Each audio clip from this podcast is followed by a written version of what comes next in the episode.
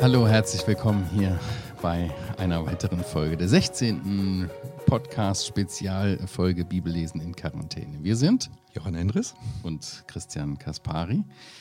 Und ja, von Montag bis Freitag lesen wir zusammen im Markus-Evangelium mit euch und tauschen uns darüber aus. Du triffst uns auf YouTube, Spotify, iTunes und auch bei Radio HBR.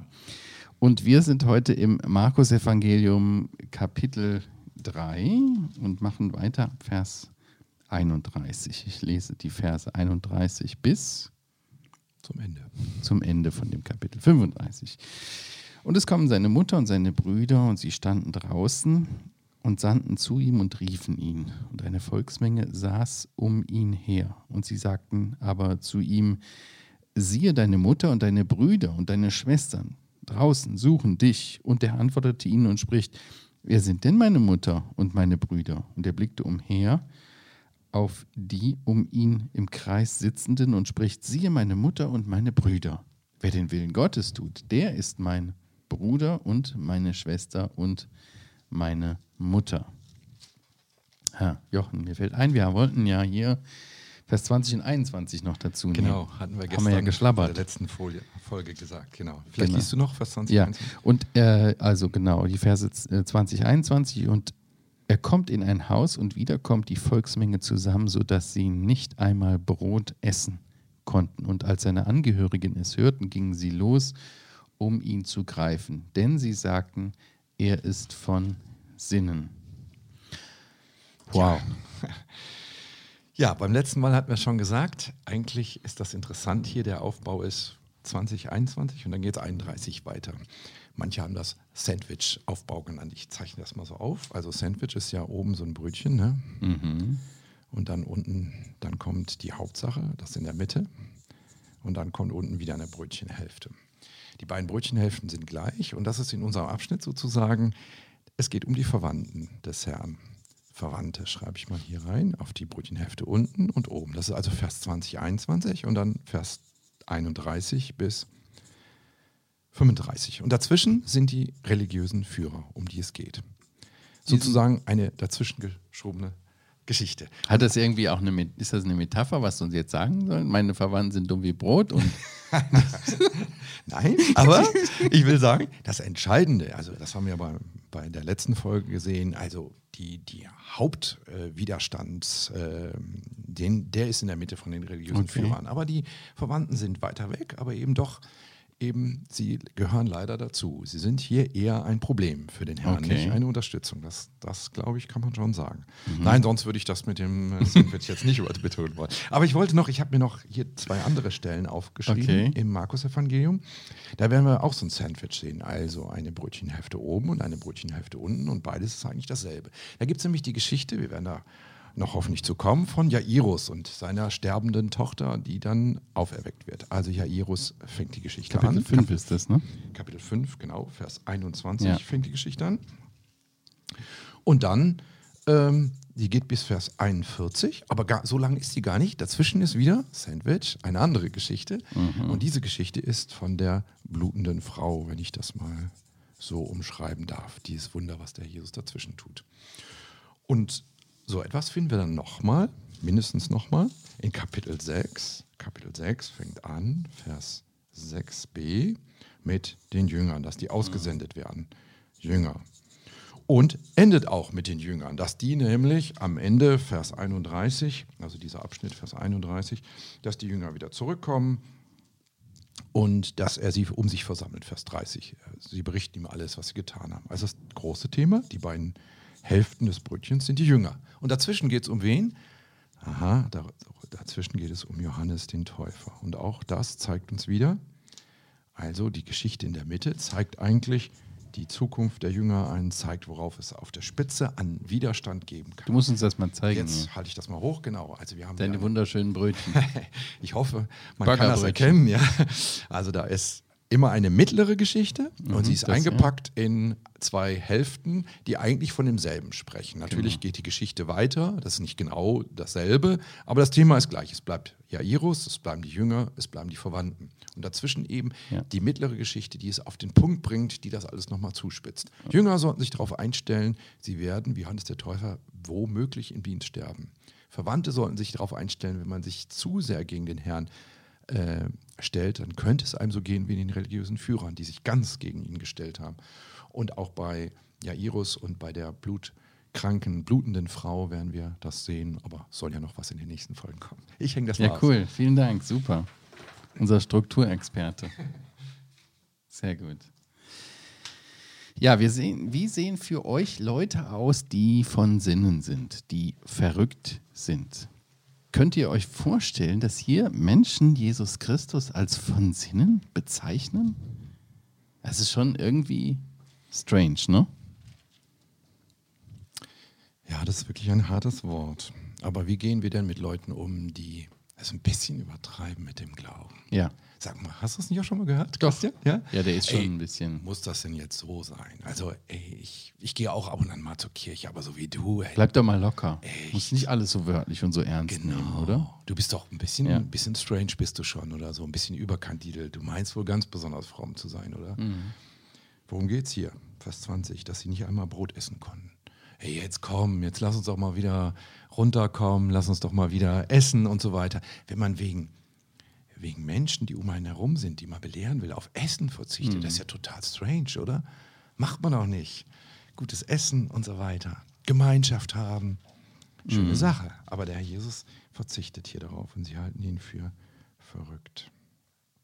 Ja, Jesus kommt ja von dem Berg zurück, auf dem er seine Jünger berufen hat und, und in, er geht in eine galiläische Familie. Eine so große Volksmenge hat sich wieder hier versammelt. Das hatten wir ja schon mehr als einmal. ne? Dass sie- 2, Kapitel genau, noch nicht einmal Brot essen konnten.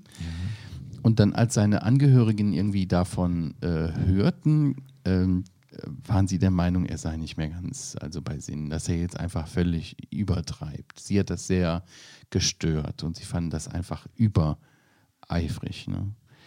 Ähm, Waren seine Verwandten nicht gläubig? Was würdest du sagen? Seine Brüder?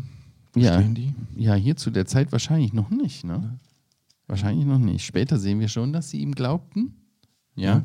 Aber äh, hier offensichtlich waren sie nicht so begeistert von ihm. Ne?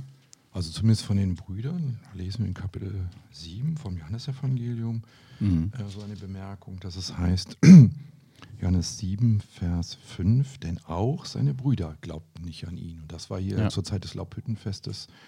Also hier sind wir noch am Anfang des Dienstes des Herrn. Also hier glauben die Brüder des Herrn noch nicht an ihn. Ja. Nicht? Und ja, dann kommt ihnen das natürlich komisch vor.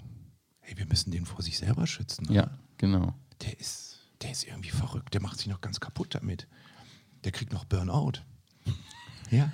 Ja, oder so würden wir das doch heute modern sagen. Wenn jemand sich ganz in eine Aufgabe äh, stellt, dann ist das einfach ein bisschen übertrieben. Aber es ist doch interessant, dass wir das nur, wenn es, dass wir das eher in diesem Kontext erleben, wenn es um, um, um die Sache Gottes geht, dass so abschätzig bewertet wird. Wenn jemand zum Beispiel sagt, äh, mit 21 will ich meine erste Million verdient haben, dann wird der beklatscht, wenn er das erreicht. Ja, Da wird gesagt, der hat alles, alles dran gesetzt, der hat alles hinten angestellt, nur in dem Ziel, mit 21 seine erste Million äh, Euro zu machen oder, oder was auch immer. Und äh, hierbei wird ein Mensch verachtet, der alles für das Reich Gottes gibt, der sich selbst hingibt. Ja.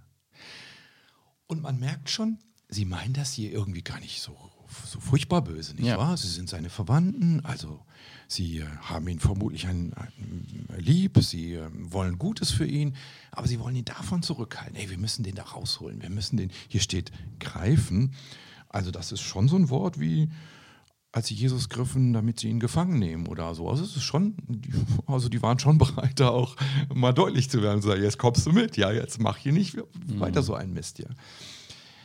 Ja, meinst du, Christian, dass es manchmal auch unsere Familien sein können, die uns Absolut. sind? Absolut. Ich denke schon, dass das, dass das äh, ein, ein Hinderungsgrund sein kann.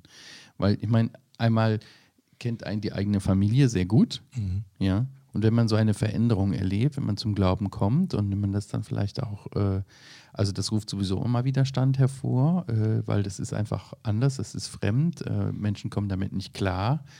Äh, jetzt, dass er sich so verändert, ähm, äh, wenn jemand zum Glauben gekommen Mhm. ist. Äh, aber dann dem anderen ist es vielleicht auch peinlich. Mhm. Und die Frage ist, wie reagiere ich darauf? Ne? Also stelle ich Christus an oberster Stelle und das, was er möchte, oder ist es meine Familie und ihre Interessen? Das finde ich sehr entscheidend Ja. in der Nachfolge. Und wir sehen ja dann hier auch ab Vers 31, dass der Jesus äh, der geistlichen Familie einen anderen Stellenwert gibt, als der Blutsverwandtschaft gibt. Ja. Einen höheren Stellenwert Der geistlichen Familie. der geistlichen Ja. Familie als der. Blutsverwandtschaft. Mir fällt da das erste Gleichnis, äh, das erste Wunder, was der Johannes schildert, Mhm. diese Hochzeit zu Kana, nicht Ja. wahr? Wo Maria, seine Mutter, glaubt, sie hat ja eine enge Beziehung zu ihm, er ist ja ihr Sohn, ähm, ihm Befehl zu geben. Und er ist doch ein wenig deutlich, nicht so unfreundlich, wie das für uns klingt, aber er ist deutlich und sagt, ich mache das, was mein Vater sagt, mein himmlischer Vater und nicht, was du sagst. Ich denke, das ist eine gute Haltung, die wir zu lieben Verwandten haben können. Ja, es, ich ehre euch und äh, ich nehme euer Wort ernst, aber erst nehme ich das Wort meines Vaters im Himmel ernst. Ja. Und das ist meine Hauptbeziehung. Ich muss das tun, was mein Vater sagt und nicht, was ihr sagt, was ich tun muss. Das ist nicht immer ein Widerspruch, aber manchmal schon, oder? Mhm. Der Jesus ist aber schon extrem deutlich. Ich finde das zum Beispiel im, im Lukas-Evangelium sehen wir Ja. das. Äh, Im Kapitel 14 ist es, glaube ich, wo der Jesus das sehr, sehr deutlich sagt. Ähm, Vers 26. Wenn jemand mir, äh, wenn jemand zu mir kommt und hasst nicht seinen Vater und die Mutter und die Frau und die Kinder und die Brüder und die Schwester und dazu auch sein eigenes Leben, so kann er nicht mein Jünger sein. Ja. Das ist schon krass. Vielleicht sollte man erklären, dass hier Hassen nicht meint, also dass das gegenüber der Liebe gestellt wird, Ja. nicht wahr? Wir müssen ihn so sehr lieben, dass alle andere Liebe, die wir haben, wie Hass ist. Also Genau, es hat was mit Priorisierung Genau. zu tun, mit Prioritäten. Ne? Oder im, in Matthäus Evangelium Kapitel 10 ist es auch so deutlich. Wo ist es hier? Ähm, Matthäus 10. Matthäus 10, Vers 30, 34 steht es, glaube ich. Meint ihr nicht, dass ich gekommen sei, Frieden auf die Erde zu bringen? Ich bin nicht gekommen, Frieden zu bringen, sondern das Schwert. Ich bin gekommen, den Menschen zu entzweien mit seinem Vater. Und die Tochter mit ihrer Mutter und die Schwiegertochter mit ihrer Schwiegermutter. Ja, was ist das denn? Ja.